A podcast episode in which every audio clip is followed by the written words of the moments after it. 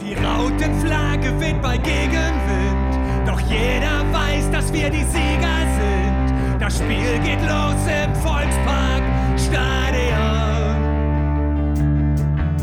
wo eben noch die Zweifler waren, weil nichts mehr klappt, so wie es früher war. Den sei gesagt, jedes Spiel fängt von vorne an. Moin und herzlich willkommen in der HSV Klönstuf. Heute Teil 8 des Jahresrückblick ähm, 2022. Damit sind wir jetzt im August und insgesamt die Folge 219 und ich begrüße natürlich den Henning wieder. Moin Henning. Wünsche frohe Weihnachten gehabt zu haben. Genau, im sonnigen, warmen August. ja, äh, ich glaube, die meisten sind jetzt alle ziemlich äh, gefüllt von den ganzen Braten und Essen und was weiß ich, was es gab. Und äh, ja, wir sind auch gut gestärkt und äh, haben auch einiges heute auf dem Zettel. Ähm, August wahrscheinlich der umfangreichste äh, Monat in diesem Jahr. Da war einiges los, ein paar Spieltage. Dann haben wir die Trauerfeier ähm, von Uwe Seeler. Dann äh, ging es auch richtig rund, äh, was den HSV äh, betrifft, sprich Wüstefeld, Jansen, Aufsichtsrat und auch vor allem Kühne, der hat mal richtig äh, ein paar rausgehauen. Ja, fangen wir aber mit dem sportlichen Teil an. Ähm, dritter Spieltag bereits, äh, HSV gegen Heidenheim endete 1 zu 0. Aus meiner Sicht fand ich das eigentlich einen souveränen äh, Auftritt, den wir da hingelegt haben. Äh, Gerade wenn man bedenkt, gegen Heidenheim, das ist immer etwas schwieriger. Ja, wie hast du das Spiel in Erinnerung? Täusche ich mich da oder? Mm, Jein. Ich würde es ich würd's unter dem Eindruck ähm, stehen lassen, dass es ein ganz wichtiger Sieg ist und dass Heidenheim immer einer der unangenehmsten Gegner ist. Ähm, letztendlich war es eben so, dass wir unsere Chancen genutzt haben und dass wir ganz, ganz wenig zugelassen haben. Und äh, eine ganz wichtige Anmerkung dabei, aus Miro Max Maria Muheim wurde in diesem Spiel Miro Max Maria Money Muheim. Danke. Ja. Diese, diese Banane, die er da auf den Punkt genau auf den Kopf von Glatze serviert hat, das war also mit Abstand die Flanke der Hinrunde in meinen Augen. Also eine perfektere Halbfeldflanke als diese kannst du nicht schlagen. Habe ich jetzt nicht mehr so genau vor Augen, aber ich erinnere mich, dass das schon. Äh, Dann von guck es dir nochmal an. Also, also die, der, der Effet dieser Flanke, der ist wirklich sensationell. Ähm, da passt einfach alles. Und noch eine Besonderheit gab es in diesem Spiel. Es wird ja immer moniert, ja, der Walter, der hat ja nur Plan A und der kann nur seinen seinen äh, Stiefel durchziehen. Mitnichten.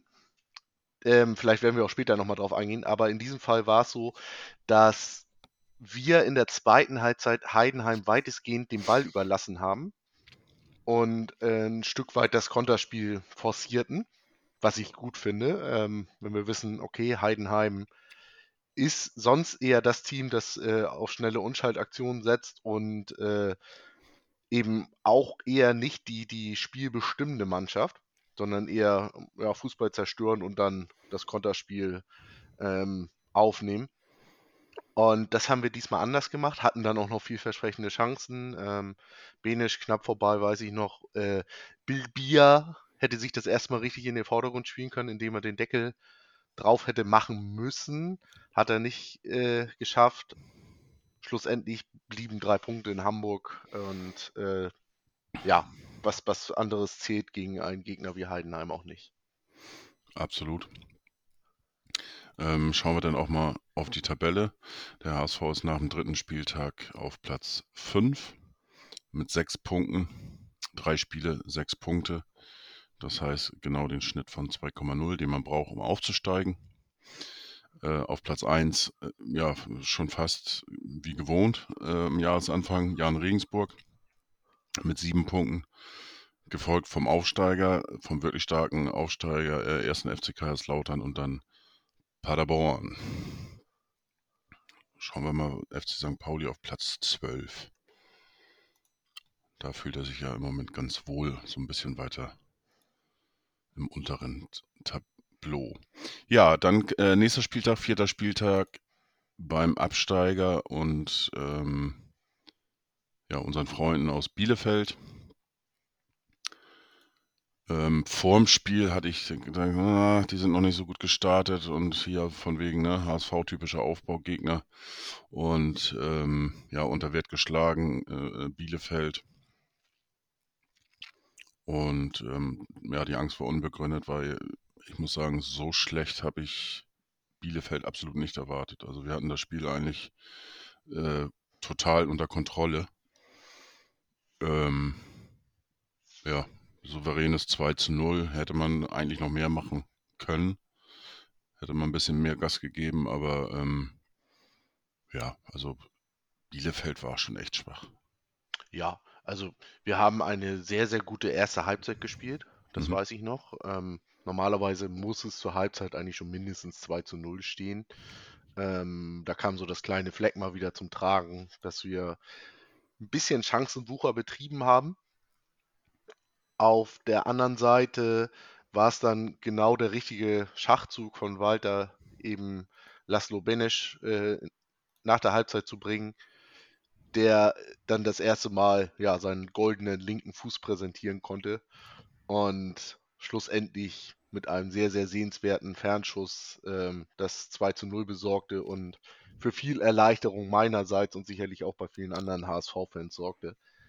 Ähm, denn man hat gesehen, auch, ja, auch, auch wenn Bielefeld wirklich sehr harmlos im Spielaufbau und in, in der Spielanlage gewesen ist, so kann so ein Standard trotzdem nochmal für Gefahr sorgen. Und einmal musste Ferro da auch noch ähm, wieder seinen Mann stehen und hat dies dann auch letztendlich getan.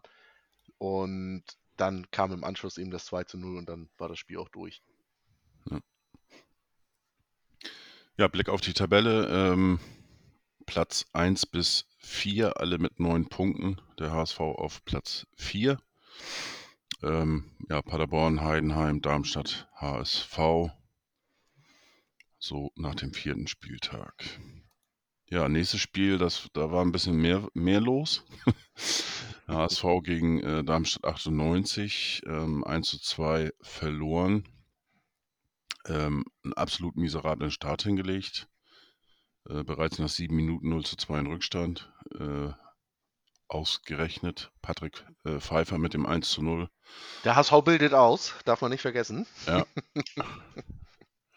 Und äh, ja, Patrick Tietz, nee, Patrick, doch, Patrick Tietz hatte dann äh, nachgelegt. In der sieben Minute ebenfalls äh, per Kopf und beides war ähm, Vorlage von Kempe. Ja, also meinetwegen können wir ihn noch Philipp nennen. Äh, ich glaube, Ja, ja, stimmt, Philipp ja. Ist aber in Ordnung. ja, also ein, ein, ein, ein fast schon bescheuerter Start, den wir da hingelegt haben. Ähm, die die, die äh, Stärke der Darmstädter ist ja zweifelsohne das Standardspiel. Und äh, wie man Patrick Pfeiffer da einfach so frei mustergültig äh, stehen lassen kann im 16er, bei, ich glaube, das war der erste Eckball, ähm, das, ja, das kann ich einfach nicht nachvollziehen. Nee. Da, da kannst du dir als, als Trainer, als Co-Trainer, als, als Standardspezialist, kannst du dir da, also da, da zerbrichst du das äh, Taktikboard auf deinem Knie, wenn du überlegst, dass das garantiert mit mehrfachen Ausrufezeichen angesprochen wurde und letztendlich so bescheuert um, umgesetzt wurde. Ja, und das zweite Gegentor, dann, also, das war, war eine Kontersituation, dann hat, ähm, ich glaube, Ferro gehalten oder der, der Abwehrspieler hatte den, den Schuss von, vom Darmstädter blockiert, das weiß ich nicht mehr so genau.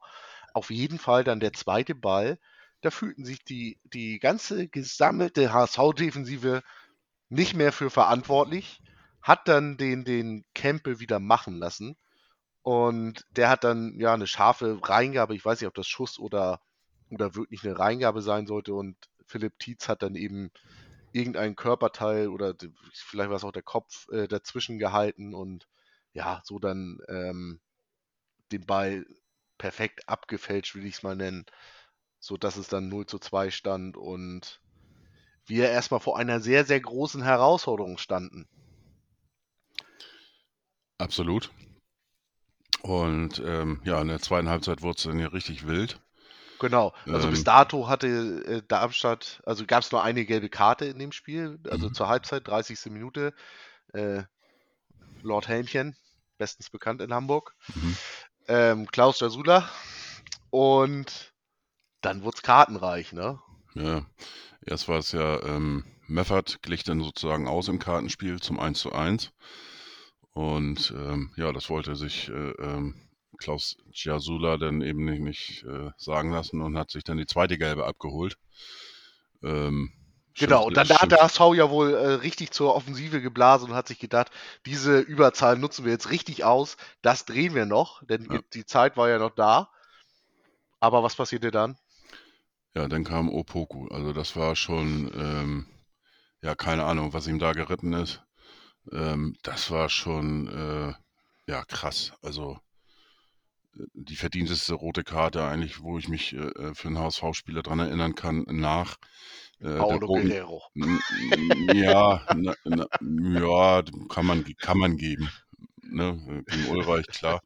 Ähm, ich wollte aber eigentlich sagen, Uli Stein im, Ja, im gut. Supercup gegen äh, äh, Cobra Wegmann, Wegmann, den Mhm. Faustschlag. Also, äh, ja, das, das, keine Ahnung. Also, das war ja auch irgendwie, ja, Frust über, ich weiß es nicht. Ich, ich kann es mir irgendwie nicht Also erklären. Also, es ging sicherlich eine Provokation voraus und das auf ja, dem an, an Spielfeld, Hose, noch ein bisschen an der Hose zupfen und dies und das und so, klar, aber trotzdem musst du nicht da, ich meine, das war, der kann ja froh sein, dass der Kopf nicht dazwischen gelandet ist ja, was ganz genau. ne?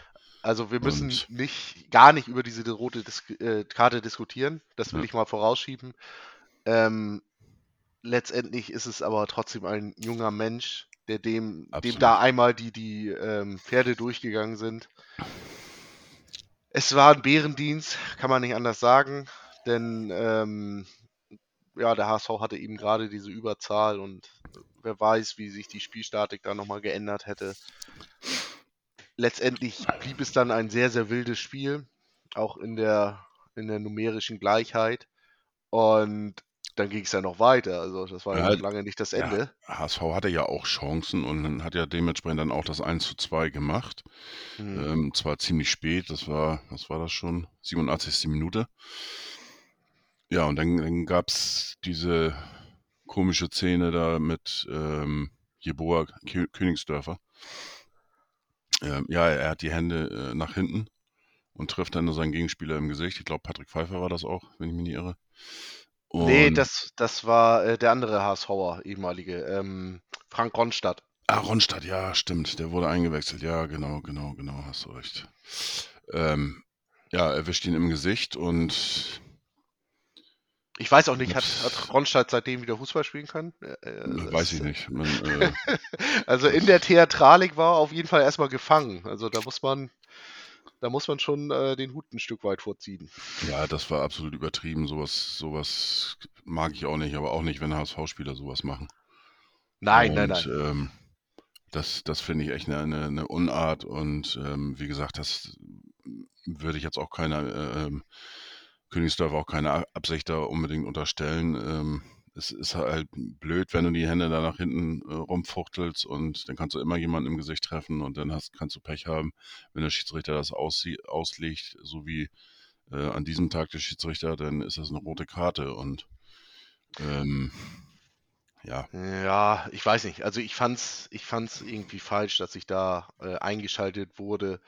Für mich war das nun keine eindeutige äh, rote Karte. Natürlich, wenn man nö, das, ähm, wenn man äh, wahrscheinlich eins zu eins der Regelauslegung wieder folgt, dann muss man wahrscheinlich auch da zähneknirschend zugeben, dass es ähm, dem Regeln entsprechend ein Platzverweis ist. Auf der anderen Seite haben auch viele andere Schiedsrichter ähm, zu der Szene gesagt, das ist äh, maximal ein kleiner Wischer und dafür wird eigentlich nur eine gelbe Karte gegeben. Ähm, jetzt weiß ich gerade nicht mehr, hatte sich der VAR eingeschaltet oder war das nur der Linienrichter, der das angezeigt hat oder der, der Schiedsrichterassistent? bin mir da gar nicht mehr so genau ganz sicher. Also ich würde sagen ohne VAR, aber das, äh, da würde ich jetzt nicht meine Hand ins Feuer legen, absolut nicht. Also kann ich Ja. aber weiß ich auch nicht so. Eben, bis wir das aufgebröselt Ja. haben. Also wir haben noch so viele Themen in unserem Podcast. Genau. Eine sehr, sehr Zwei, kuriose, zwei Sachen muss man aber noch erwähnen zu diesem Spiel. Ja, Definitiv. Einmal, ähm, unser Coach Tim Walter hat seine erste gelbe Karte bekommen. Das war vier Minuten nach der roten Karte gegen Opoku. ja, Und, und ähm, ja, ein, einer lief aufs Spielfeld, ähm, so zwei, drei Meter rauf, glaube ich, waren das aus Erinnerung, der da nichts zu suchen hat. Und das war unser Sportvorstand Jonas Bold. Äh, der hat dann auch gleich zwei Karten bekommen und äh, durfte dann gleich mit Gelb-Rot. Na, zum Duschen ja nicht, aber auf alle Fälle muss er dann dementsprechend den Platz räumen. Hat sich aber auch nach dem Spiel, äh, äh, ist er zum Schiedsrichter nochmal gegangen. ja. Immer von aus entschuldigt oder wie auch immer. Und äh, dazu äh, ein kleiner Einspieler und äh, der zeigt dann auch ein Stück weit die Symbiose, wenn wir nachher wieder vereinspolitisch werden, die Symbiose zwischen Walter und Bold. Und dieses Interview fand ich so sensationell, dass ich das damals abgefilmt habe. Kleinen Moment. Wie überrascht waren Sie, als auf einmal Ihr Sportvorstand äh, auftauchte während des Spiels und aufs Spielfeld rannte? Jonas darf alles. Von daher, er ist genauso ein Löwe wie ich. Wir stellen uns für unsere Mannschaft. Ja, und, äh, und dann diesen äh, Aspekt hat er in diesem Moment für sich so erachtet. Von daher hat er es getan und äh, ist auch okay. Da weiß ich auf jeden Fall, dass er, dass er hinter uns steht. Das Interview nach dem Spiel ne, mit Tim Walter. Ganz genau. Ja, da merkt man einfach, die passen zusammen. Da haben sich welche gefunden. Und ähm, ja, denkwürdiges Spiel. Äh, Tabelle nach dem fünften Spieltag, logischerweise. Darmstadt äh, an uns vorbeigezogen, ebenso Paderborn, beide mit zwölf Punkten an der Spitze, gefolgt von Heidenheim und Kaiserslautern mit jeweils zehn und der HSV bleibt bei neun Punkten nach fünf Spielen und ist dementsprechend etwas unter dem anvisierten Schnitt von zwei Punkten und bleibt bei neun Punkten dementsprechend stehen. So, dann haben wir noch das vierte und letzte Spiel in Nürnberg bei unseren Ex-Spielern, die allerdings auch nur auf der Bank saßen. Winsheimer und äh, Jamra, die wurden in der 68.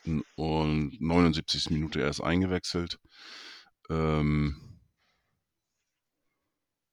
ich habe nicht mehr so viele dran erinnern. Auf alle Fälle eher Vuskovic hat da einen rausgehauen. Genau. Ähm, Also 0 zu da- 1. Ich kann ein bisschen mehr dazu Ja. erzählen. Ähm, ich war tatsächlich vor Ort, war eins von zwei Auswärtsspielen, was ich äh, in der Hinrunde besucht habe.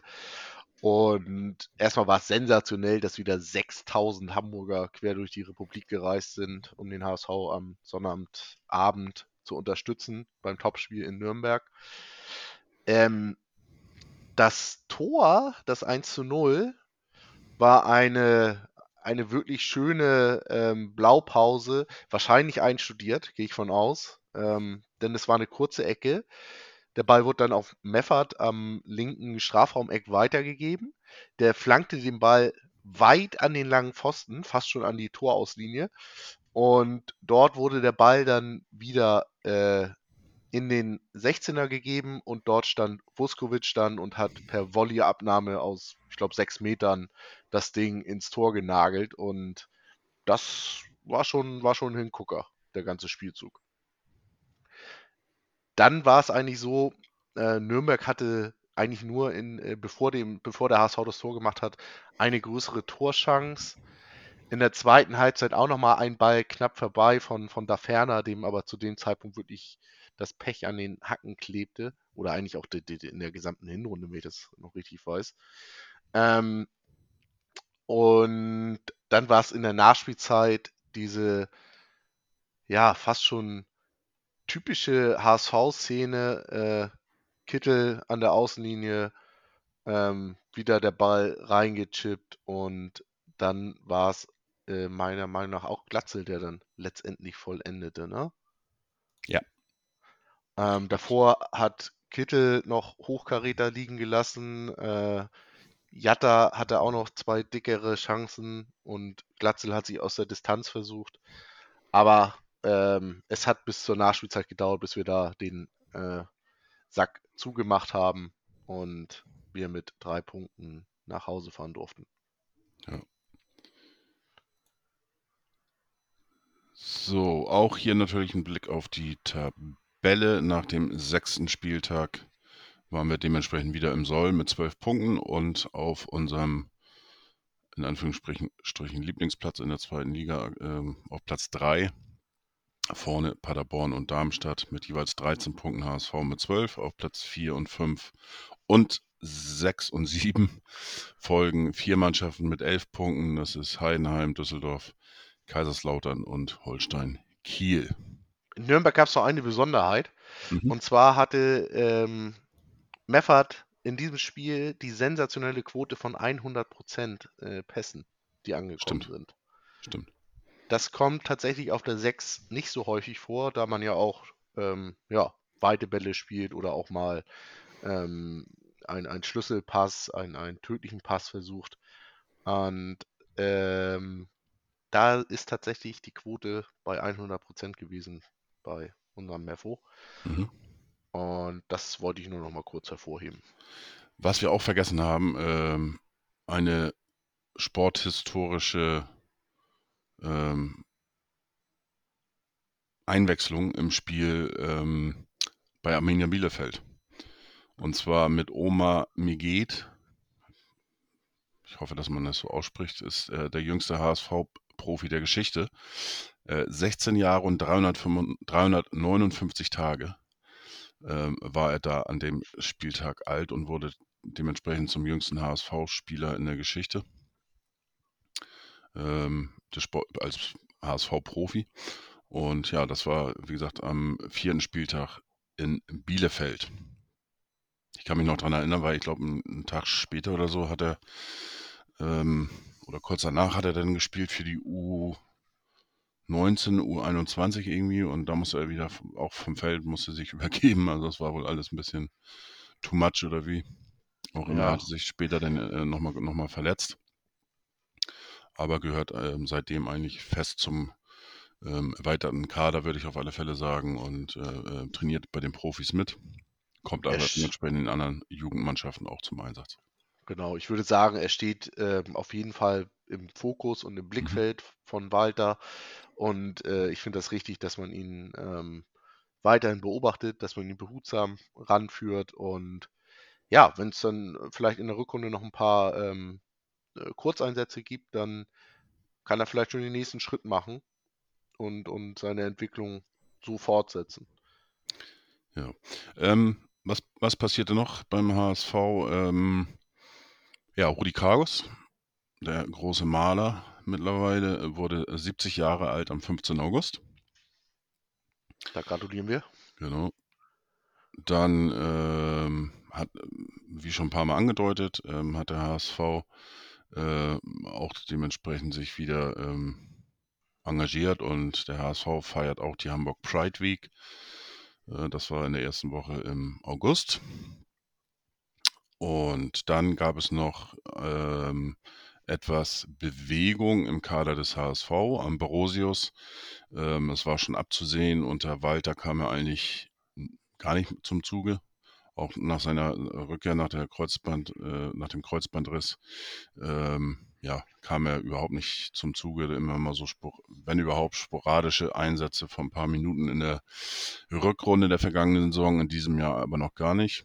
Und ja, wie gesagt, ging auf Leih oder wechselte auf Leihbasis zum KSC, wo er auch dann in den kommenden Wochen und Monaten ähm, zu einer Stütze wurde und auch gleich sofort eingesetzt worden ist, ähm, weil der KSC da deutliche Probleme hatte auf dieser Position. Ähm, dann hat der HSV äh, Franzose Nummer 1 verpflichtet mit Jean-Luc Dompe. War ähm, schon ein paar Tage immer wieder im Gespräch und soll der Lieblingskandidat gewesen sein. Und jetzt konnte der HSV dementsprechend äh, ja, den Deckel drauf machen. Ähm, es hing auch ein bisschen damit zusammen, dass der HSV profitierte ähm, aus Weiterverkäufen einmal von äh, Kostic, der zu Juventus Turin, glaube ich, gewechselt ist. Und da gab es ja noch ein paar Euro für. Und äh, einen größeren Abschlag gab es denn für Onana, der ja von Frankreich nach, England in die Premier League. England in die Premier League zu Everton. Von äh, Deal nach, ähm, genau, zum FC Everton. FC Everton, genau. Da gab es dann noch ein bisschen mehr und so war der HSV dann auch wieder flüssig und konnte sich dann Jean-Luc Dompe leisten. Da Damit muss war- man, Ja. ja, achso, da muss man eigentlich mal was zu sagen. Ähm, Jean-Luc Dompe, ich glaube 1,7 Millionen, wenn ich mich noch richtig erinnere. hm, so um den Dreh. Und er ist nun nicht mehr irgendwie 20, 21, 24, der ist schon 27, meine Mhm. ich. Und das ist ein Transfer, den sich kaum ein anderer Zweitligist leisten kann.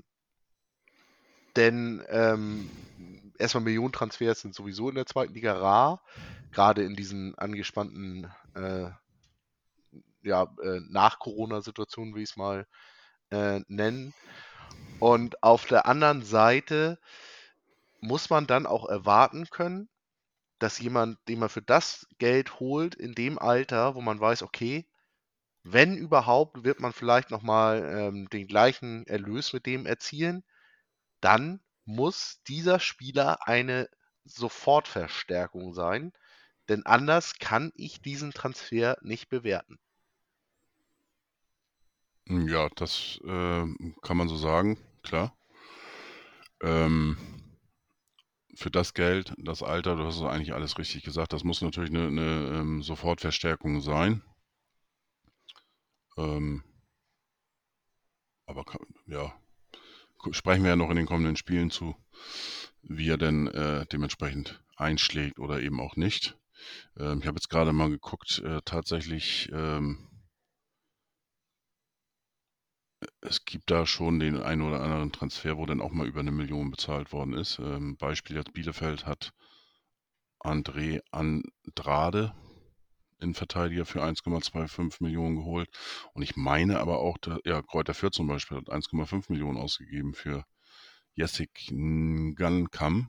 Ja, und das sind alles äh, hochtalentierte Spieler, Ja. die, ähm, wenn alles linear verläuft, auf jeden Fall einen Mehrwert äh, in die Kasse spüren werden, wenn sie in der Marktentwicklung ähm, ja, normal steigen werden oder ähm, äh, ja, sogar rabiat, dann wird es natürlich noch mehr im Geldbeutel, aber das sind alles sehr vielversprechende Talente. Also das ist eben der Unterschied. Deswegen wollte ich darauf ähm, anspielen. Ja, auch, auch St. Pauli ähm, oder auch, auch ähm, Darmstadt für 1,2 Millionen. Äh, der hat Oskar Wilhelmsen von, ähm, aus Schweden verpflichtet und äh, der hat ja im Spiel auch eins der ersten Spiele gegen Braunschweig getroffen. Mhm, das Siegtor Ähm, gemacht, genau. War dann aber äh, anschließend auch verletzt. Und äh, der wird auch langsam rangeführt. Ja, großes Talent aus Schweden. Genau, 19 18 Jahre, Jahre, jung. 18 Oder Jahre zu dem sogar. Zeitpunkt noch 18, Ja. genau. Dann 19 geworden. Also, das ist schon, das, äh, da weiß ich auch noch, da haben viele sich gewundert, dass der nach Darmstadt wechselt. Denn ähm, das war nicht zu erwarten, dass er ja quasi nur nach Darmstadt wechseln würde. Man hat ihn da äh, eigentlich schon bei anderen Clubs gesehen. Ja. Aber da wohl vielleicht mal ein, äh, äh, ein, ein guter Punkt, um mal auf die solide Arbeit hinzuweisen, die in Darmstadt scheinbar geleistet wird. Kann man nicht anders sagen, absolut. Ja, ähm, zwei Wochen später gab es dann den nächsten Franzosen mit William Michel Broncy. Ähm, ich hoffe, der ist einigermaßen richtig äh, ausgesprochen, Damian, wenn du das hörst. äh, aber sei nicht, so- sei nicht, äh, sei ein bisschen gnädig mit mir. Französisch ist nicht so unbedingt meine Lieblingssprache. Ist mir etwas zu schwer. Äh, ja, 18 Jahre alt, äh, ein großes Talent auch und ähm, hat man natürlich auch ein paar Euros äh, für hingelegt. Ähm, Ja, da bin ich sehr gespannt drauf und, und ähm, war auch ein bisschen überrascht, dass der tatsächlich zu uns gewechselt ist. Aber auf der anderen Seite ähm, bekommt man das natürlich auch bei den anderen Vereinen mit und auch die jungen Spieler, äh, dass Tim Walter mit jungen Spielern auch kann und die reinwirft und denen auch Spielpraxis ähm, gibt. Also von daher ähm, scheint auch das ein bisschen zu fruchten. Du sagtest gerade, gute Arbeit bei Darmstadt. Äh, die gibt es ja auch beim HSV. Ähm, auch in der, in der relativ kurzen Vergangenheit jetzt mit Tim Walter, mit, mit einer Saison erst hinter uns, aber ähm, ja, ich denke mal, das wird auch mit einem Ausschlag gewesen sein. Ja, und äh, da muss man auch noch zwei Punkte anführen. Einmal, er ist U-Nationalspieler, Mhm. also ein französischer U-Nationalspieler, äh, wo Frankreich gerade in einem riesen Hype unterwegs ist, ähm, was die Nationalmannschaft anbelangt, was, ähm, was den Stand der Talente äh, anbelangt. Das ist schon, ähm, da ist es schon klar, dass man da ein bisschen tiefer in den Geldbeutel greifen muss und dass man auch ein gewisses Risiko eingehen muss. Denn das ist nun mal das minimalste Preisschild, würde ich fast sagen, ähm, für einen französischen U-Nationalspieler. Ähm, auf der anderen Seite ist natürlich die Erwartungshaltung der Fans dadurch auch wieder da. Die haben das natürlich dann gleich so gesehen, oh, das, also der hat jetzt schon gegen Mbappé verteidigt. Der muss ja also sofort spielen.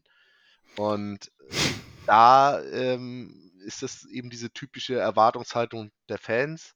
Und da bin ich auf der anderen Seite sehr froh, dass man im sportlichen Bereich beim HSV mit viel Auge agiert und dass man da nicht gew gewillt ist, Leute, so wie es in der Vergangenheit oftmals der Fall gewesen ist, vorzeitig zu verheizen oder ähm, in den falschen Situationen nur aufzustellen.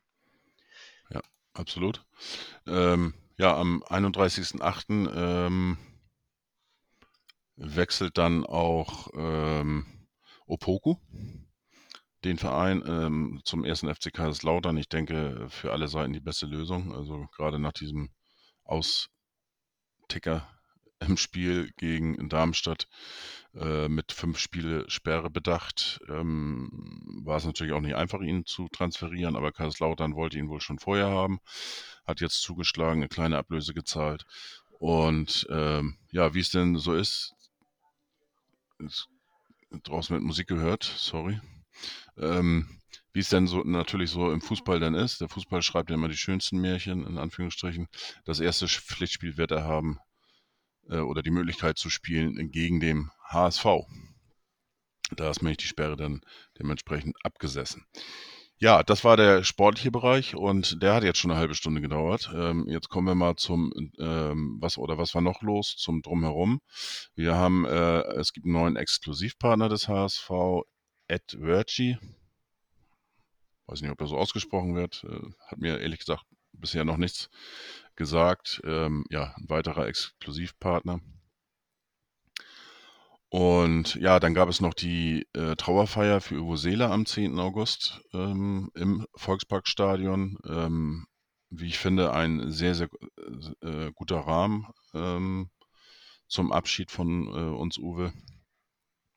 Ähm, leider nicht ganz so gut besucht, fand ich. Das wollte ich Ähm, auch gerade anmerken. Also das war ein bisschen enttäuschend, muss Ja, ich tatsächlich sagen. Wobei ist natürlich auch mitten in der Woche, das ist dann auch immer schwierig, dann frei zu bekommen, dies, das, jenes. Aber ähm, da hätte Uwe ähm, doch äh, ordentlich mehr Gäste ähm, verdient gehabt. Nichtsdestotrotz äh, war das eine wirklich sehr schöne ähm, Veranstaltung, eine schöne Trauerfeier, Erinnerungsfeier. Ähm, sehr schöne Reden, die da gehalten worden sind. Und ähm, ja, zwei möchte ich da rausheben. Das war einmal die von ähm, Ditsche, Olli Dietrich. Und äh, hinzu muss man sagen, dass ähm, Olli Dietrich und anschließend dann, äh, ähm, wo dann auch Jonas Bolt nochmal äh, Worte äh, oder Trauerrede halten durfte. Beides war auf Wunsch der Familie. Ähm, die sind beide ausgewählt worden und äh, ja, das hat einfach, einfach gepasst. Und ähm, ja, Ditsche kennt man ja so al- als, als Ditsche halt, ne? Ähm, aber ich fand, er hat das, hat das wirklich auch sehr, sehr schön alles äh, äh, vorgetragen und rübergebracht. Und ähm, ja, es war sehr angenehm, da, da zuzuhören und ähm, ja, Jonas Bold, die Rede war wirklich, wirklich unglaublich und ähm, gerade auch mit dem Hintergrund, er ist 2019 erst zum HSV gewechselt und ähm, ja, hat sehr, sehr schöne äh, Worte gewählt und ähm, ja, war eine sehr beeindruckende Rede. Ich hatte da auch so ein bisschen na, Bauchschmerzen vorher so ein bisschen gehabt, ne, weil es natürlich auch dieses äh, Theater rund um, um Wüstefeld ähm, und Bold schon voll am Kochen war. Ähm, aber das hat da einfach keine Rolle gespielt und ähm, ja, das hat gepasst. Ja, also wenn man zu der Situation nicht seine Eitelkeiten beiseite schieben kann, dann ist, dann kann man gleich gehen in meinen Augen. Ähm, Absolut. Und so einen Satz, den möchte ich einfach äh, hervorheben und, und das passt einfach auch als Überschrift. Er hatte gesagt, er ist einer von uns, nur besser. Hatte zu Uwe gesagt oder über Uwe und ähm, ja, wie gesagt, war eine sehr bewegende, emotionale Trauerrede von Jonas Bold. Ja, sehr passend, muss ich auch sagen. Dazu auch als kleine Randnotiz äh, die Empfehlung zum HSV-Talk Adventskalender, Türchen 24. Da geht es äh, ja, gut eineinhalb Stunden nochmal um Uwe Seeler. Ähm, die Trauerfeier, wie du schon angesprochen hattest, äh, Jonas Bold, eine Riesenherausforderung für einen ja immer noch äh, jüngeren Menschen, ähm, sich dort einem, einem geschätzten Publikum, Teilnehmer aus, aus ähm, Sport und Fernsehen zu stellen und so abzuliefern, da kann man nur den Hut äh, ziehen. Das war für, für Olli Dietrich, war das auch eine Herausforderung, aber der, der kennt diese Situation. Der kennt das, wenn er mal ähm, Laudator war oder äh, allgemein eine Person der, der größeren Öffentlichkeit ist. Da ist er das gewohnt, so eine Rede vorzutragen. Für ihn war es eher eine große Ehre als eine große Herausforderung. Und für Jonas Bold war es in meinen Augen eben beides. Und beide haben wirklich ähm, sehr, sehr passende und zutreffende und herzerwärmende ähm, Reden gehalten. Und auch die von, von ähm, DFB-Präsident Bernd Neuendorf fand ich äh, gut und passend und hat auch nochmal den Stellenwert von Uwe letztendlich hervorgehoben. Und ähm, abschließend zu den Gesamtrahmen. Es war eine in Freude gehaltene ähm, Trauerfeier, sodass nicht zu sehr auf die Tränendrüse gedrückt wurde. Es war ein, ein äh, buntes Wirken mit den hanseatischen Lieblingssongs von Uwe und ähm, mit einem auch sehr, sehr schön inszenierten ähm, letzten Lied, äh, passenderweise in Hamburg sagt man Tschüss von Heidi Kabel. Ähm, ich weiß gerade nicht, wer der, wer der Pianist war, der das da vorgetragen Oh, hat. das weiß ich leider auch nicht. Auf Ähm, alle Fälle auch einer, äh, den, den Uwe und Ilka sehr schätzen. Genau. Und, und der hat das eben auch sensationell vorgetragen, auch so, dass das, dass er das Publikum noch animierte. Ähm, Publikum ist immer das falsche Wort. Joja. Teilnehm genau, der, der dann auch äh, die Teilnehmerschaft äh, dort auch motivierte, dann noch mitzusingen. Und das finde ich ist ein, ein traumhaft schöner Abschied für ein ja eigentlich trauriges Ereignis, ähm, das aber jeder dann letztendlich mit positiven Gedanken verlassen hat, denke ich mal. Absolut, ja. Ja, äh, jetzt kommen wir zum nervigen Teil, ähm, zum sehr wüsten Teil und ähm, das ging gleich gut los. Am 1.8. bereits hat der Hamburger Abendblatt darüber berichtet und äh, da wird es jetzt wirklich wüst und wild. Ähm, muss man auch nochmal kurz zurückspringen. Man, ähm, Im Juni war die Mitgliederversammlung, da hat äh, äh, Wüstefeld ja auch Punkte sammeln können unter den Mitgliedern, kann man nicht anders sagen. Ähm, hat er auch das ein oder andere Mal in Anführungsstrichen Zehner, Zehnerapplaus gekriegt bei seiner Rede. Und da hat er dann äh, erzählt, wie er dazu gekommen ist, Anteile vom HSV zu kaufen. Und die Wirtschaftsprüfer haben ihn davon äh, abgeraten. Ähm, das wurde alles durchleuchtet und ähm, ja, sein Sohn hat ihn dann praktisch umgestimmt, es dann doch zu tun. So, das heißt, ähm, das Bild vom HSV war nicht so positiv, was er da gesehen hat, gerade im finanziellen Bereich. Nichtsdestotrotz hat er zugeschlagen, das Angebot von Kühne angenommen und äh, knapp 14,2 Millionen an Kühne bezahlt.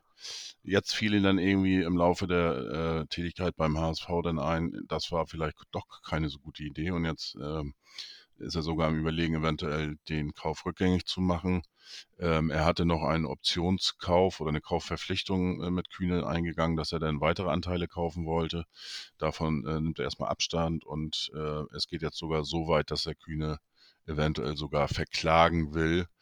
Ähm, ja, es, es, ist einfach, einfach Wahnsinn, wenn man sich vorstellt, äh, ein Anteilseigner verklagt den anderen Anteilseigner. Also ich finde das echt äh, aberwitzig, äh, gerade unter dem Hintergrund, dass er äh, den ganzen Mitgliedern auf der Mitgliederversammlung noch erzählt, dass er alles äh, sehr genau geprüft hat.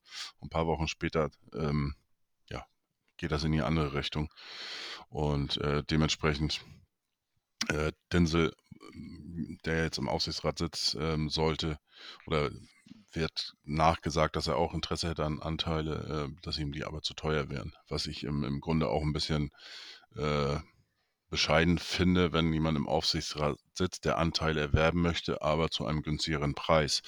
Und äh, da frage ich mich dann, ähm, ob man da wirklich äh, oder ob man da nicht auch in einen Interessenkonflikt geht, wenn man äh, Anteile günstiger erwerben will, dann muss es ja oder darf es der ähm, Firma ja gar nicht so gut gehen. Und ähm, sehr, sehr heikles Thema in meinen Augen. Ja, da ging es dann dementsprechend los. Ja, eine, eine hausgemachte Gemengelage. Ähm, ich will es mal symbolisch äh, darstellen.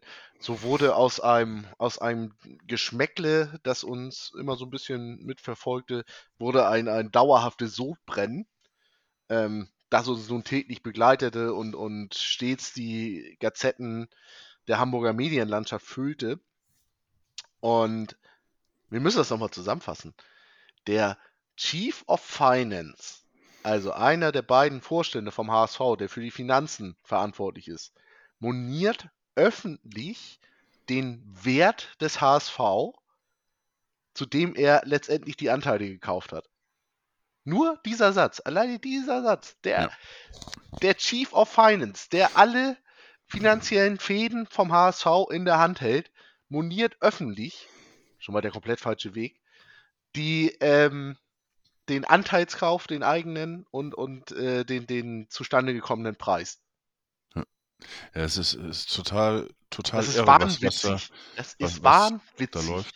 Aber man, man, man setzt dem ja nochmal eine Krone, Krone drauf, ähm, dass man dann auch noch äh, im Aufsichtsrat einen Untersuchungsausschuss äh, einrichtet, äh, wo geprüft werden soll, ob das Geld recht, rechtmäßig verwendet worden ist, äh, was man von der Stadt bekommen hat. Und ähm, in meinen Augen total überflüssig. Man kann äh, immer noch ähm, online einsehen, wo die Verträge ähm, veröffentlicht sind vom von der ähm, ähm, ist ja kein Stadionverkauf, sondern äh, Grundstücksverkauf. Für 23,5 Millionen Euro kann man einsehen und das Geld ist einfach nicht zweckgebunden. Und ähm, des Weiteren, jeder, der sich mit dem HSV beschäftigt, äh, wusste, dass das Geld weg ist. Ähm, A hatte ähm, Wettstein darüber berichtet und, und sogar gibt es den Podcast im äh, November 2021 äh, beim Hamburger Abendblatt, und da frage ich mich dann, äh, was hat er da überhaupt geprüft? Und ähm, wie gesagt, mein Ansinnen gegenüber Wüstefeld ist gerade an, an, in diesen Tagen im August sehr, sehr, sehr stark nach unten äh, ja. gelitten. Also das, äh, was da abging. Ich hatte, ich hatte nicht mal den, den ganz großen Groll auf Wüstefeld. Ich hatte vielmehr den Groll auf Jansen, der nun mal Thomas Wüstefeld letztendlich in diese Position gebracht hat. Ja, gut, man, man, da, da bin ich noch ein bisschen vorsichtig, äh, weil ich, ich sag mal im Endeffekt, ähm, ich glaube schon, dass er aus seiner Sicht äh, meint, das Beste für den HSV zu tun. Ähm, mit Wüstefeld und dann natürlich noch äh, dieses Pro Bono ähm, für dieses Jahr und so weiter. Äh, sparst du da auch noch ein paar Euros. Ähm, das glaube ich schon. Man, du weißt ja vorher nicht, wie er tickt und wie er reagiert. Also, Ja, das ähm, hätte ich in einer schnellen Recherche rausgefunden. ja, Ähm, auf alle Fälle, dass man da, ähm, ja, die Art und Weise, wie er tickt, scheint er dann auch, auch bei dem einen oder anderen Geschäftspartner ja äh, in seinem Bereich äh, zu Problemen das, geführt haben, ja. Das wollte ich anmerken ähm, und deswegen mache ich dem Wüstefeld vielleicht gar nicht so große Vorwürfe, weil der weiß das vielleicht gar nicht anders. Der ist halt so limitiert in seiner äh, Vor Vorgehensweise, wie die Historie eben auch ähm, zweifelsfrei belegen kann. Ja, wie gesagt, das ist alles nicht nachvollziehbar in meinen Augen und ähm, was den da äh, geritten hat. Ja, äh, dann kommt eben auch noch mal hinzu, äh, dann geht es natürlich um die Stadionsanierung. Kurz davor Ähm, nochmal, ganz ja. kurz.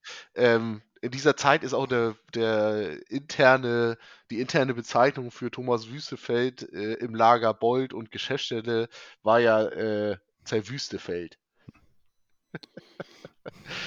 also, Dann, dann, äh, wie gesagt, dann geht's, wird's, wird's auch noch richtig bunt. Äh, Problemfall Stadionfinanzierung. Ich meine, dass da was gemacht werden muss, ähm, braucht man nur mal gucken, wann ist das gebaut worden, das Stadion, dass man da irgendwann auch, irgendwann auch mal ein bisschen sanieren muss. Und auch da hat sogar Wettstein immer wieder darauf hingewiesen, auch in den äh, ähm, Finanzberichten und so weiter, dass da was getan werden muss.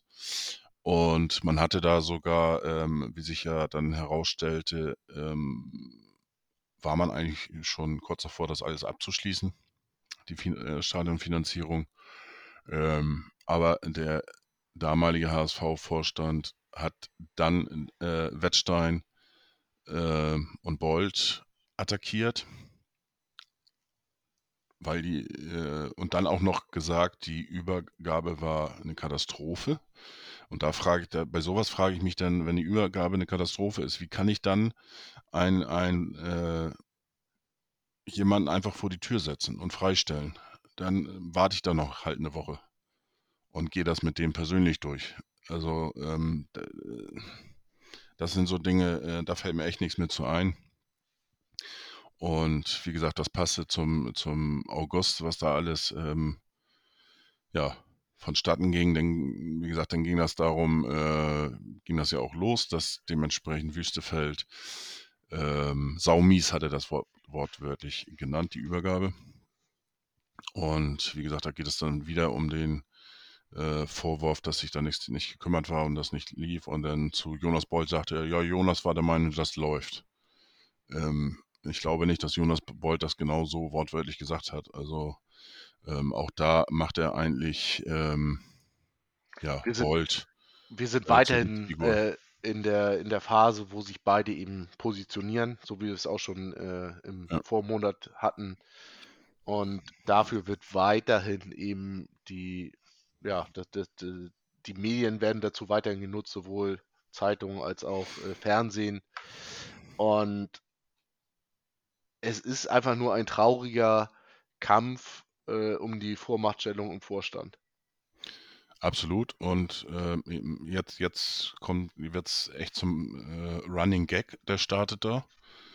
Ähm, die gute Nachricht, er sei in finalen Gesprächen mit mehreren Partnern, um Finanzierungsmöglichkeiten und auch Bürgen zu finden.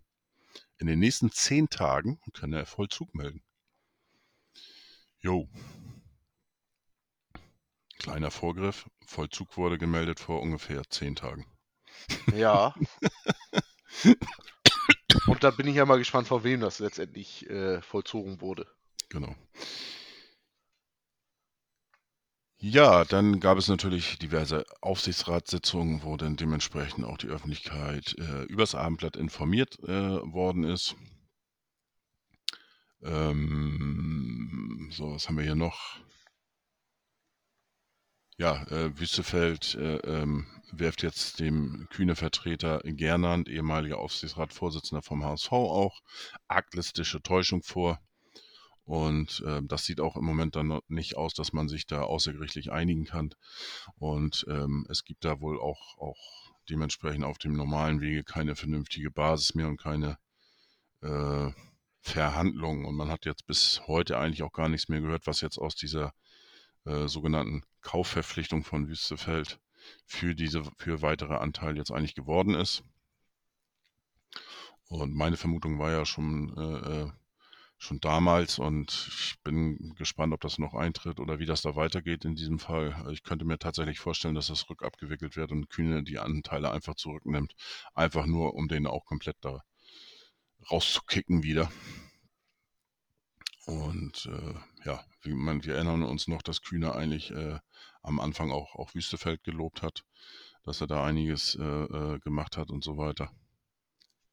Genau, hatten wir ja im letzten Mal auch schon angesprochen, dass er eigentlich gerne einen, einen Verbund aus, aus strategischen Partnern hätte ähm, und eben nicht er als äh, alleiniger Großaktionär beim HSV dastehen ja. möchte.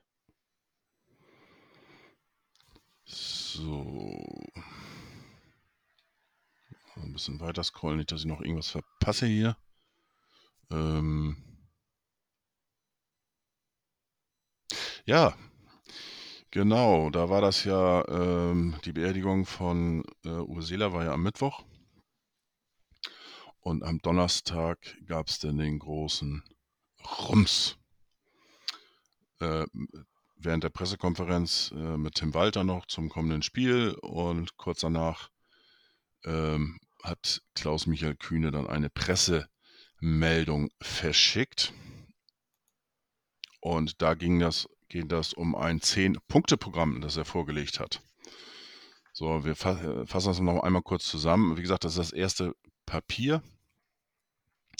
Ähm, Punkt 1, ständiger Arbeitskreis soll gegründet werden äh, zwischen der Hamburger Sportverein e.V. und Kühne AG, äh, Kühne Holding AG ständiger Arbeitsausschuss, der sich mit den strukturellen, finanziellen und sportlichen Entwicklungen der HSV Fußball AG befasst, gemeinsame Zielsetzungen erarbeitet und deren Umsetzung überwacht sowie über die personelle Gremienbesetzung berät. Sollte man sich da nicht einig äh, sein, soll eine neutrale Persönlichkeit die Funktion eines Schlichters und letztendlich Entscheiders ausüben. Punkt 2, primäres Ziel soll sein, das Eigenkapital ähm, der AG zu stärken und um finanzielle Grundlagen für die Stadionsanierung, den Schuldenabbau und den sportlichen Erfolg zu schaffen. Da nennt er auch Zahlen ca. 25 Millionen Stadionsanierung, Schuldenabbau mindestens 20 Millionen und mindestens 20 Millionen Euro für den sportlichen Erfolg. Äh, dann Punkt 3, Kühne Holding AG ist bereit, der HSV Fußball AG neues Kapital bis zu einer Größenordnung von 60 bis 80 Millionen zuzuführen. Voraussetzung hierfür ist, dass die Aktienverteilung bei der HSV Fußball AG in etwa wie folgt neu geordnet wird. Hamburger Sportverein e.V. 50,1, Kühne Holding AG ca. 39,9 und sonstige Gesellschafter 10 Prozent. Das heißt auf Deutsch, er möchte gerne seine Anteile weiter ausbauen. Ähm, Wobei, das wird nachher nochmal genannt, ähm, äh, Kühne will nicht unbedingt die 39,9 Prozent, sondern würde auch ähm, darauf verzichten, wenn es andere ähm, Investoren gibt. Äh, genau, die, die Zustimmung, also Punkt 4 jetzt, äh, der Beteiligungsverhältnis an der HSV Fußball AG im Wege einer Kapital Erhöhung bedarf der Zustimmung des HSV e.V. Und deswegen soll zum frühestmöglichen Zeitpunkt eine außerordentliche Mitgliederversammlung einberufen werden, um, um ein zustimmendes Votum zu erlangen. Punkt 5. Äh, die genannte Kapitalerhöhung erfolgt auf der Grundlage eines Wertgutachtens, welches vom HSV e.V. und der Kühne Holding AG gemeinsam in Auftrag gegeben wird.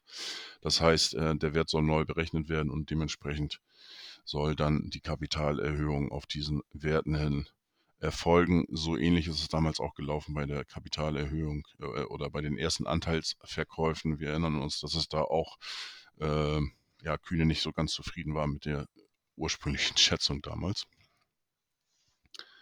Ähm, ja, die Kühne, hier wird jetzt nochmal bestätigt unter Punkt 6, dass die Kühne Holding AG die Mittel für die äh, Kapitalerhöhung ähm, dafür garantiert. Beteiligung Dritter an dieser Kapitalerhöhung ist möglich und würde zu einer Verringerung der Beteiligungsquote der Kühne AG führen. Äh, Punkt 7 ist dann, ähm, in diesem 10-Punkte-Papier würde der, äh, die Kühne Holding AG sich auch verpflichten, für die Dauer von zehn Jahren das Namensrecht am bisherigen Volksparkstadion zu erwerben und äh, das Stadion in Uwe Seeler Stadion umzubenennen und eine jährliche Vergütung von drei bis vier Millionen Euro ähm, sichert er für diese zehn Jahre zu. Wenn man sich nur dieses, diesen Punkt rauspickt, ist das ein sehr, sehr gutes Angebot ähm, in meinen Augen, weil ähm, du bekommst ja sonst kein Geld äh, fürs Namensrecht verkaufen ohne Namensänderung. Also, genau, hatte ich ja schon, hatte ich ja letzten Monat ja. schon gesagt, dass er, dass das eigentlich sein, sein äh, größter Trumpf ist, den er in die HSV-Fanschaft immer einzahlt. Ja. Ähm, ja, Punkt 8, äh, die AG soll ein Strategie- und Strukturgutachten ähm, erstellen lassen und äh, die Kühne Holding AG würde bis zu einer Größenordnung von 300.000 Euro die Kosten dafür tragen. Äh, dieses Gutachten soll Möglichkeiten einer modernen, schlagkräftigen Struktur für die Einrichtung im Bundesliga-Fußball aufzeigen, sowie jegliche Maßnahmen zur stufenweise Erreichung einer solchen Struktur. Punkt 9. Aufsichtsrat und Vorstand der AG werden so besetzt, dass die HSV Fußball AG ordnungsgemäß kompetent und erfolgsorientiert geführt wird. Ähm, das soll unter dem, äh, wie gesagt, unter dem bereits genannten Gutachten abgeleitet werden. Ähm, ja, weiterhin sollen dann der HSV e.V. und die Kühne Holding AG jeweils das Recht haben, äh, je zwei von ihnen benannte Personen in den Aufsichtsrat zu entsenden. Ähm, darüber hinaus soll eine neutrale Persönlichkeit mit sportlicher Fachkompetenz das Gremium ergänzen. Ähm, auch so ein kleiner, kleiner Seitenhieb, äh, glaube ich, auf Marcel Jansen scheinbar.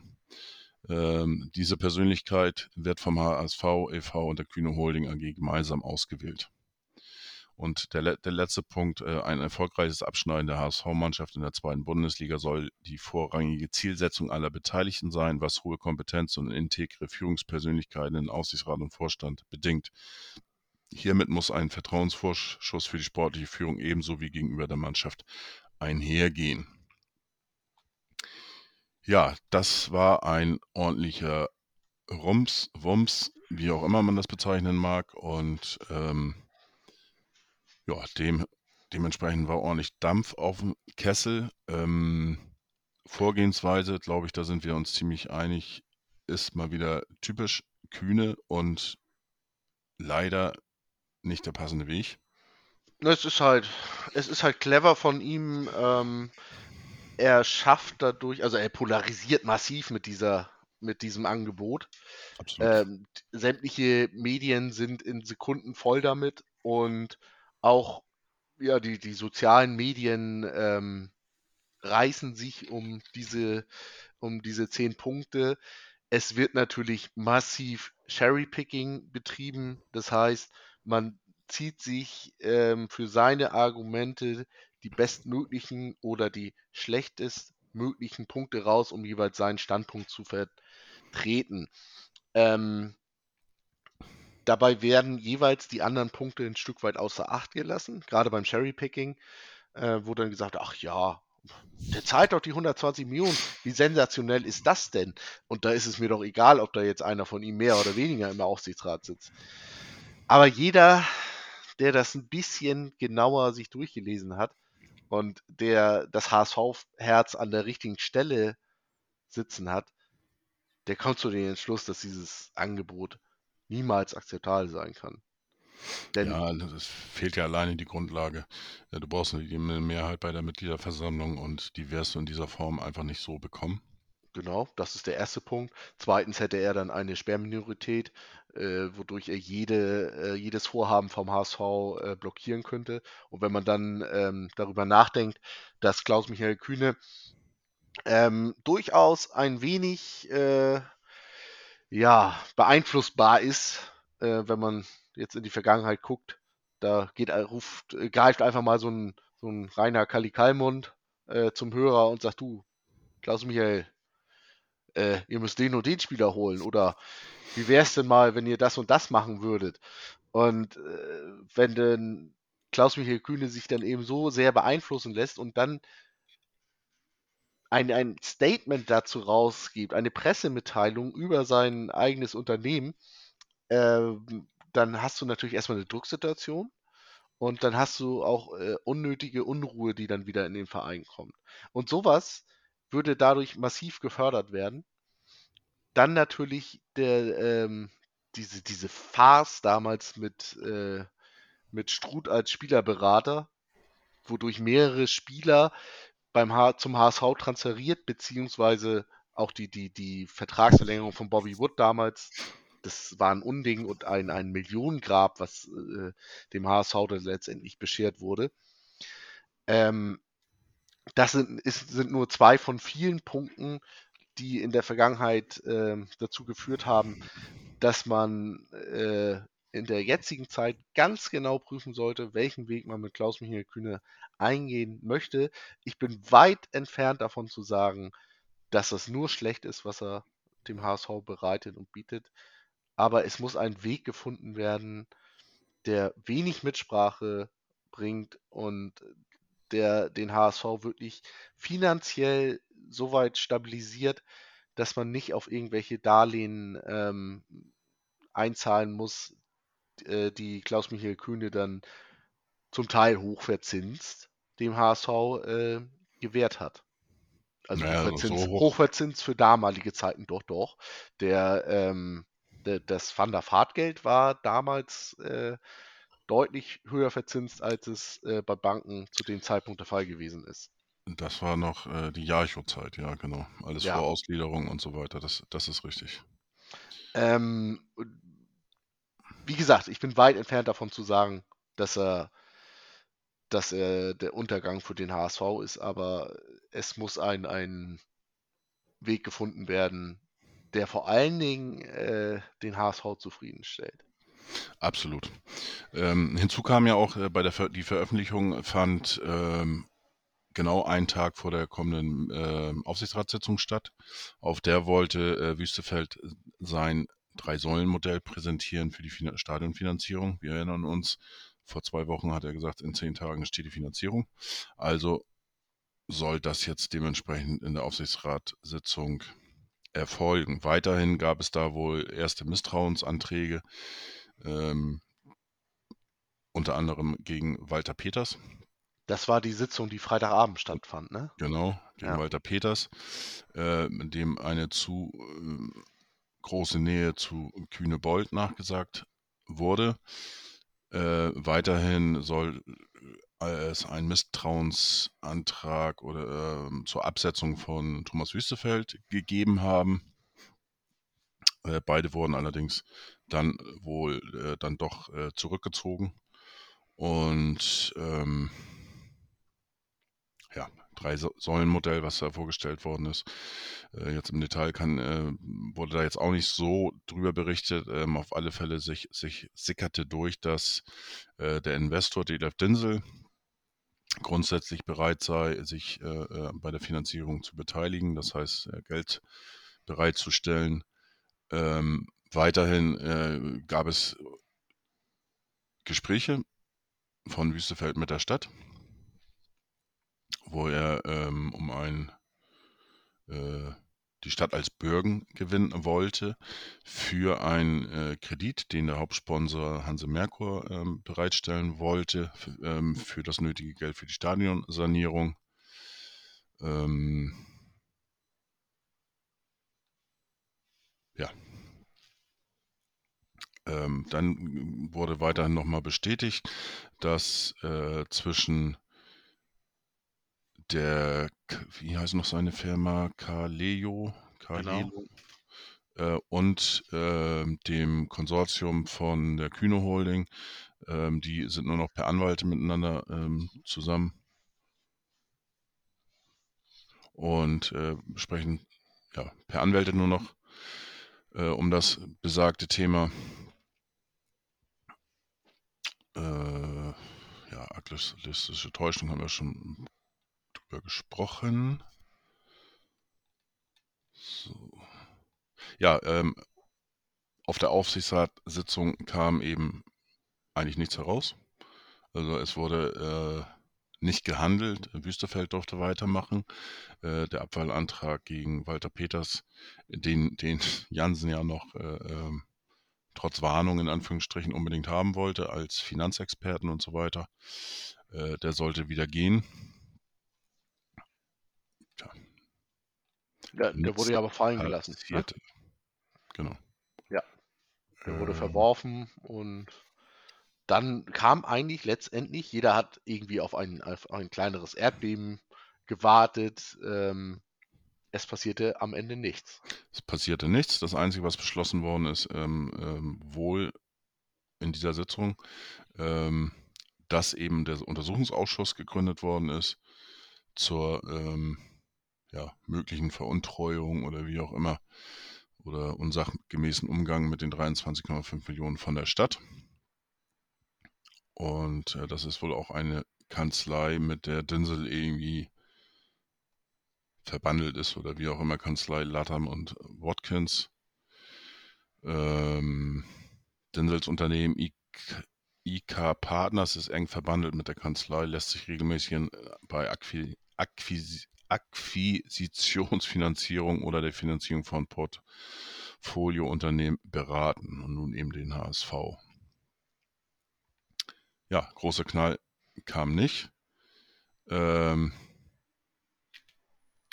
Stadionfinanzierung steht immer noch äh, frei. Es gab wieder einen neuen Termin mit der Stadt. Der sollte dann im September stattfinden.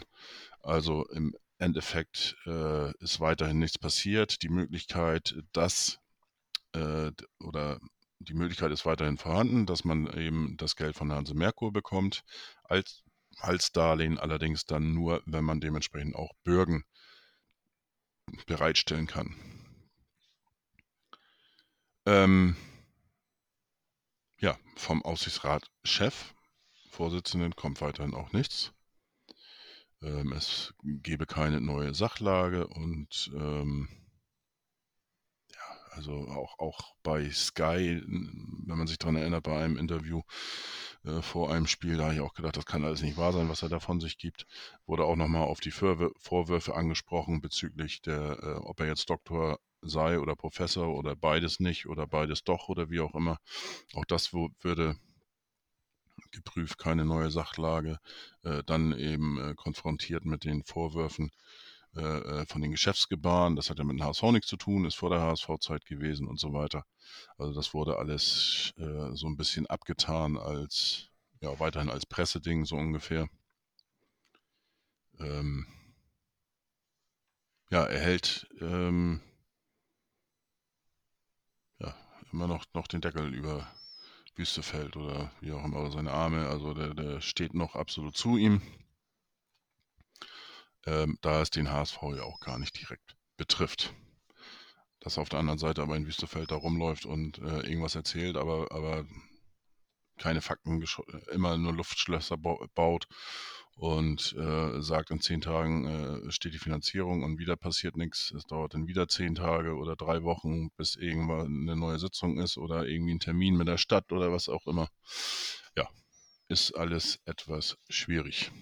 Am Ende konnte man immer nur hoffen, dass sich die Mannschaft nicht von dieser Unruhe anstecken lässt und dass sie weiterhin äh, souverän bleibt, dass Tim Walter seine Arme um sie schließen kann und, und äh, sie ein Stück weit immer beschützen konnte. Das, ähm, das sollte das größte Prunkstück sein, mit dem wir wuchern könnten, wenn diese sportliche ähm, Solidität weiterhin Bestand hat. Denn wenn, wenn beides zusammenkäme, dann wissen wir ganz genau, wie dunkel die Wolken über Hamburg werden und wie, wie sehr dann auch ähm, ja, die Medienlandschaft die Oberhand gewinnt. Ja. Ähm, was, was noch interessant ist, ähm, Wüstefeld hat am 14.8. auch dem NDR ein Interview gegeben und da dann eben gesagt, äh, wir können mit der Stadionsanierung beginnen. So, ja. und äh, da ging es dann auch wohl mm, für den ersten Teil der Sanierung, die ersten 10 Millionen Euro, die konnte man selber aus eigener Hand äh, irgendwoher beschaffen. Und äh, das ist auch alles ein bisschen, äh, ja, verwunderlich, weil wenn man die, die Aussagen vorher immer hört, so nach dem Motto, äh, ähm, wir haben kein Geld mehr, äh, Ausgabestopp, dies, das, jenes. Plötzlich sind 10 Millionen da, die man dann zusammenkratzen konnte für den ersten Teil der Stadionsanierung. Äh, muss man sich natürlich auch fragen, ne, was stimmt denn jetzt eigentlich? Sind wir jetzt eigentlich kurz vor der Pleite oder, oder haben wir doch noch irgendwie Geld? Also alles etwas durcheinander. Ja, am äh, 22. August hat äh, Kühne dann nochmal nachgelegt und, ähm, sag ich mal, das ursprüngliche Angebot nochmal ein bisschen, äh, ja. Er hat sich Bisschen- verhandlungsbereit bisschen- gezeigt. genau, ne? genau, er hat Anton- gesagt, ähm, ja, vielleicht war es auch mal ganz gut vom HSV, dass man nicht gleich äh, den Köder geschluckt hat. Ähm, vielleicht hat ihm das auch so ein Stück weit imponiert. man weiß es nicht. Aber äh, es war auf jeden Fall klar, dass da noch nicht das Ende der Fahnenstange erreicht worden war. Auch Jansen sagte ja im, im eigenen Interview wieder auf hsv.de, dass man verhandlungsbereit ist, aber dass man dieses Angebot eben in dieser Konstellation nicht annehmen kann. Und das damit signalisieren ja letztendlich beide Seiten, okay, wir können uns an einen Tisch setzen, wir können über alles reden, wir können aufeinander zukommen. Und das, ja, war es eigentlich unterm Strich. Ja, also ähm, wie gesagt, äh, die Kühne Holding ähm, hat dann eben geschrieben, ähm, dass die HSV Fußball AG bzw. der HSV e.V. zu Gesprächen mit der Kühne Holding AG, äh, ähm, bereit erklärt haben, äh, über das Angebot zur Stabilisierung ähm, zu sprechen. Und da hatte die äh, Kühne Holding eben nochmal Stellung zu bezogen, in einigen Punkten, unter anderem auch, ähm, dass ihm es der, der Kühne Holding nicht darum geht, weiteren Einfluss zu nehmen auf die Geschicke des HSV oder gar Macht auszuüben, bietet ausschließlich eine maßgebliche Unterstützung zur Herstellung gesunder finanzieller Verhältnisse an, womit die Grundlage für zukünftige sportliche Erfolge geschaffen werden soll. Ähm, ja, äh, dauerhafte Stabilisierung kann eben nur erfolgen, wenn die Schulden maßgeblich abgebaut werden, das Stadion äh, mit hohem Aufwand saniert wird und äh, wenn wachsende Investitionen in die Mannschaft möglich sind. Und ähm, da geht er jetzt zum Beispiel auch davon ab, er hat ja auch zwischendurch mal äh, im, im, Verlauf des Jahres gesagt, äh, dass der HSV lieber verzichten sollte auf die EM, weil können sie sich das nicht leisten, äh, ähm, das Stadion zu ähm, sanieren und so weiter. Und ähm, Das ist ja letztendlich auch nur ein medialer Schachzug, ja, um eben die Position von Wüstefeld zu schwächen, der ihm ja gerade zu dem Zeitpunkt, ja, wie man so schön auf Deutsch sagt, ans Bein gepinkelt hat, mit äh, seinen Vorwürfen, ähm, dass äh, er zu einem deutlich überhöhten Preis die Anteile an, an äh, ihn verkauft hat. Und das sehe ich tatsächlich nur so als so ein bisschen Mediengeplänkel. Und ich glaube, wenn, wenn man, wenn Wüstefeld das nicht geäußert hätte, dann wäre eher auf den Zug aufgesprungen, dass man sagt, okay, die EM in Hamburg, Hamburg als, als eine, eine als die zweitgrößte deutsche Stadt, als ein, eine Weltstadt, ähm, muss in meinen Augen bei einer EM vertreten sein, wenn die im eigenen Land stattfindet. Und ich denke, da wird Kühne ähnliche Gedanken haben. Ähm, weiterhin geht er in dem Papier auch nochmal darauf ein, äh, was wir eben schon besprochen hatten bei der Kapitalerhöhung, ähm, dass die Kühne Holding eben dafür garantiert, äh, das Kapital zur Verfügung zu stellen, aber ähm, äh, die streben eben auch an, dass da weitere äh, oder ja Dritter äh, sich interessieren dafür für die, für die Beteiligung. Und äh, dass die Kühne äh, Holding AG auch weiterhin bereit ist, Anteile äh, ganz oder teilweise dann abzugeben an Dritte. Ähm, weiterhin äh, ähm, raten sie davon ab, eben weiteres Fremdkapital aufzunehmen, ähm, da die Verschuldung dann dementsprechend natürlich ansteigt. Ähm, ja, und dann weist er nochmal darauf hin, dass es eben wichtig ist, dass im Aufsichtsrat und Vorstand der Fußball AG vermehrt kaufmännischer Sachverstand und hohe sportliche Kompetenz vertreten sein werden. Er hat das dann auch nochmal ähm, äh, konkretisiert in einem Interview ähm, ich weiß jetzt nicht, ob das jetzt im August schon war oder auch später, äh, auch zum Thema Bolt. Und ähm, da hat er auch gesagt, den müsste man äh, weiter ähm, die sportlichen Geschicke ausüben lassen, ähm, weil das ja augenscheinlich ganz gut funktioniert. Auch das könnte man übrigens als ähm, strategischen Zug gegen äh, Wüstefeld Jansen sehen. Ja, hat er ja auch deutlich gesagt. Er, er, hat ja auch, äh, Kühn hat ja auch nochmal gesagt, äh, er hoffe, dass Wüstefeld bald Geschichte sei. Damit ja. hat er ja auch ganz klar Stellung äh, bezogen und äh, ja, das kann man ja weiterhin auch gar nicht missverstehen. Nein. So hat er erst am Anfang so ein bisschen noch äh, durch die Blume gesprochen, aber dann hat er sich doch zu Klartext hinreißen lassen. Das ist dann schon interessant. Die Frage ist ja auch immer, in welchem Zusammenhang äh, man da äh, Kühne erwischt hat. Ne? Ob er das nur so im Vorbeigehen mal gesagt hat oder ob er das in einem Exklusivinterview sagte, das weiß ich gar nicht mehr genau. Aber ist ja auch egal. Die Aussage ist auf jeden Fall gefallen und wenn das nicht so wäre, dann hätte Kühne das sicherlich auch angefochten. Absolut. Jo, das wäre es, glaube ich, soweit mit August. Es sei denn, dir fällt noch irgendwas ein, was da noch im August war. Nee.